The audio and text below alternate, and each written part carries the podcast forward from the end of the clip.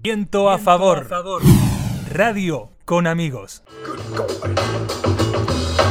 Seguimos en un nuevo bloque de viento a favor. Ahora sí se sumó nuestro compañero Patricio Gargalini, que en el día de ayer cumplió años. Muy buenas tardes, Pato, bienvenido. Eh, recuerden que estamos saliendo en vivo por Instagram, arroba vientoafavor.fm. Y también recuerden que en Spotify están nuestros programas desde el número 1 hasta, supongo que va a estar el número 10, obviamente. Acá mi compañera me da el ok. Viento a favor. Y ahora sí, eh, continuamos con este resumen de lo que ha sido los 10 programas de, de, Viento a Favor en Radio Sur. Le damos la bienvenida a nuestra compañera María Eugenia Ortiz. ¿Cómo estás, Euge? Hola, Caro. Hola a todos. Otra vez, porque ya estuvimos charlando. Eh, la verdad es que nuestro, esta sección contra la corriente eh, es nueva, lleva solo dos programas, así que el resumen sería un resumen de resumen, es prácticamente como una síntesis muy cortita. Eh, decidí seleccionar un audio, un testimonio de, de una militante truncadense, como para dar espacio también a las voces de nuestra comunidad. Pero primero quería agradecer el espacio, el, lugar, agradecerles a ustedes por, por la confianza. Eh, y aparte porque la verdad es que como decía Jime, me encontré con, con un grupo de trabajo que se súper prepara, que la verdad es que como yo les dije, eh, sentía como mucha presión también al principio porque eh, no es solo, les voy a contar a los oyentes, no es solo eh, armar la columna o la sección del programa, sino también todo lo que va después y todo lo que va antes de pensar todas las ideas. Y fue, es un grupo que es súper este, dinámico, súper abierto, que eh, desde el primer momento me hizo sentir muy cómoda, así que eso les quería agradecer y agradecer también el espacio para la comunidad, porque para mí es súper necesario eh, y urgente un espacio en el que se puedan poner en discusión los debates públicos y que se pueda dinamizar eh, la polémica sobre, sí, podríamos decirle polémica, sobre los temas de actualidad de fundamentalmente de la localidad, porque no hay, creo yo, no, no hay muchos espacios, casi que no existen, así que este es un, un, espacio fundamental para eso, no solo en cuestiones que tienen que ver con política partidaria, como ya habíamos venido hablando en secciones anteriores, sino también en lo que tiene que ver con la militancia cultural, eh, que la verdad es que son muchos los que militan culturalmente y que a lo mejor eh, no tienen los espacios para poder ser visibilizados. Eh, así que eso me parece fundamental y en la militancia social también, porque hay eh, muchos que se incorporan desde ese lugar. Truncado no está pasando por el mejor de sus momentos eh, a nivel social, comunitario, y es necesario poner en discusión algunos de, los puntos que más nos están afectando y empezar a sacarnos un poco el velo ingenuo sobre eh, la mirada de los asuntos públicos de nuestro lugar eh, y comprometernos un poco más. ¿Qué es eso contra la corriente? Un llamado a la acción, un llamado a comprometernos un poco más como partícipes eh, ciudadanos, trabajar un poco de ciudadanos y ciudadanos y ciudadanas del lugar en el cual no solo habitamos y pasamos, porque podríamos pasar como si nada, sino que además pretendemos dejar huella, porque yo creo que eh, todos queremos de alguna manera dejar huella en el lugar en el que nos desempeñamos. Así que bueno, esa era un poco la idea inicial de, de la sección de Contra la Corriente. Se llama justamente eh, Contra eh, la Corriente, justamente porque queremos ir contra los presupuestos o, algunas de esas ideas que están tan afirmadas en, la localidad, y no solo en la localidad, sino en general, sobre eh, qué es hacer política, qué significa ser un militante. Eh, yo cuando llegué me acuerdo, uno lamentablemente siempre termina siendo autorreferencial, pero es un poco inevitable. Cuando llegué eh, tenía muchas ganas de, participar en militancia y eh, una de las primeras cosas que me tocó hacer fue fiscalizar una mesa creo que fueron las, las elecciones, no me acuerdo ahora qué elecciones fueron, pero no fueron las últimas. Y me acuerdo que uno de los militantes, de mis compañeros de mesa, me dice, yo estoy, ¿para quién estás trabajando? Yo lo miré porque en realidad trabajaba para la UBA en ese momento. Estaba de, paso en, Pico Truncado con muchas ganas de volver. Y no entendía realmente a qué se estaba refiriendo. Entonces indagué un poco más y él me dice, no, yo estoy trabajando para tal persona. Claro, ahí até cabos y entendí que trabajar significaba para él mi idea de, militancia, pero no era estrictamente mi idea de militancia porque tenía que ver en el fondo con una retribución a futuro. Y yo creo que esa es una de las ideas que más instaladas están hoy y que peor hacen a la, construcción cívica de, nuestro lugar. El hecho de trabajar para otro no es eh, esa idea, es una idea errónea de militancia. Uno milita porque se entrega en un acto de, arrojo hacia algo de lo cual no se espera nada. Y de hecho no tenemos derecho a cansarnos por, actuar eh, a favor de una causa o por conseguir una causa, ¿no?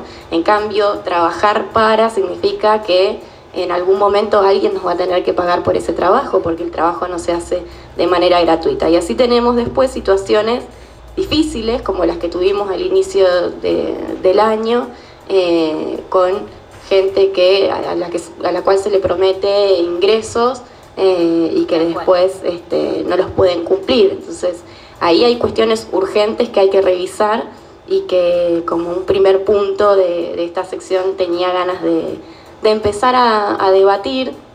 Por eso los primeros programas fueron, los las primeras dos este, secciones eh, fueron sobre el tema del apolítico y el político y el militante, para empezar a pensar esas figuras y allanar un poco el camino. Eh, y no, no meternos tan de lleno en temas que son muy polémicos para nosotros, pero que son necesarios de, debatir. Y seguramente que habrá más de, estos temas para debatir. No dejen de seguirnos en nuestro Instagram.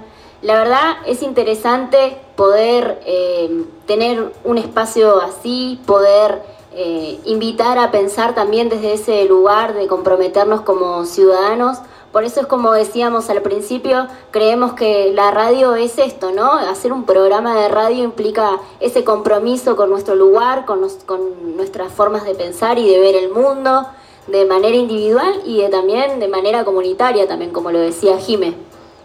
Eh, sí. sí, creo que está muy bueno primero saludar a la audiencia por mi incorporación tardía y me parece destacable lo que dice Euge, coincido plenamente. Creo que el tema de la militancia rentada es un signo particular que sucede en nuestra localidad, que hay que problematizar y que también hay que poner en discusión sobre por qué se accede a la política. Si no es la militancia por un proyecto, sino la militancia solo por personas, eh, esto que dice Euge al respecto de trabajo para tal. No, uno se supone que cuando se involucra en la militancia, cuando se involucra en este arte de, de intentar cambiar el mundo, de intentar transformar lo que no nos gusta de truncado, me parece que tiene que ver con algo que parte mucho más del corazón y que tiene esta coherencia con el desinterés, con no esperar nada a cambio más que transformar el mundo, probablemente. Sí, también descentrando un poco la mirada, porque por ahí somos como muy...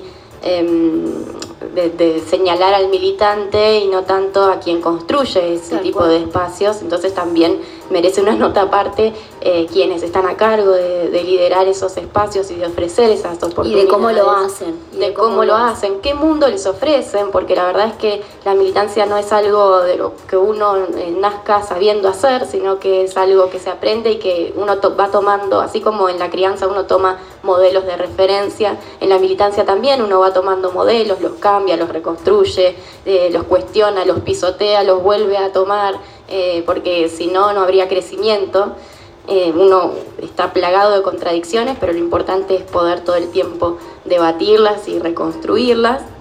Entonces en esos espacios también hay otra idea fuerte que con esto quería eh, ya ir redondeando, que es el, el hecho de la necesidad de renovar pero no renovar, renovar por el hecho de cambiar caras, de cortar y pegar, sino eh, incentivar a nuevas personas con nuevas ideas o tal vez las mismas, algunas mismas personas que eh, puedan cambiar eh, algunos de esos, patrones que estamos viendo, a que se incorporen y que propongan nuevas este, formas de intervenir en la ciudad. Me parece que hay todo un sector de, gente más o menos de, nuestra edad, ¿no? 30 para arriba, podemos decir. Que... bueno, ¿qué te haces el pibe? que están volviendo, que están eligiendo volver a truncados, es un fenómeno nuevo también, si nos ponemos a pensar eh, nuestros padres o la generación de nuestros padres, los míos particularmente no, porque decidieron siempre quedarse en truncado, pero muchos hemos, eh, nos hemos criado escuchando esto de, ay, qué ganas de irme ¿no? a, mi pago, ¿no? qué ganas de, de encontrar ese momento de las vacaciones para irme. Y sin embargo, tal vez los hijos de, esos, de esas personas deciden volverse. Entonces, ¿qué pasa? Hay algo acá por lo cual uno elige volver. Siempre quiere volver, sí.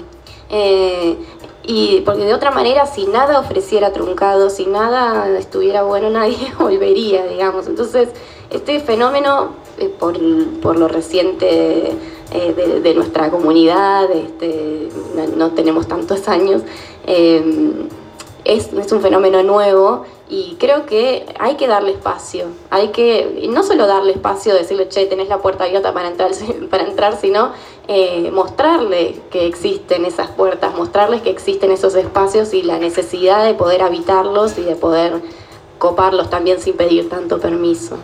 Eh, así que bueno, en ese sentido quería pedir, no sé si podemos pedir el audio de, una de las militantes locales que se animó a dar su testimonio y con esto cerramos. Lo compartimos, dale. Buenas tardes, mi nombre es Magdalena. Para mí la política es una herramienta de transformación, es generadora de oportunidades y es equitativa e igualitaria.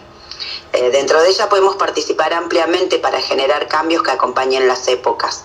Me parece que esa es la parte más importante. Eh, a medida que vamos avanzando eh, se van generando situaciones nuevas y dentro de la política es que las, podemos ir moldeando y, acomodando a, nuestro momento.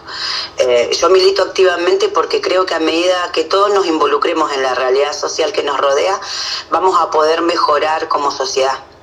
Además que en la participación uno ve otras realidades y eso ayuda a forjar otros puntos de vista. No siempre eh, somos los dueños de la verdad. Entonces, eh, involucrarnos y participar con otra gente también nos abre un poco la cabeza.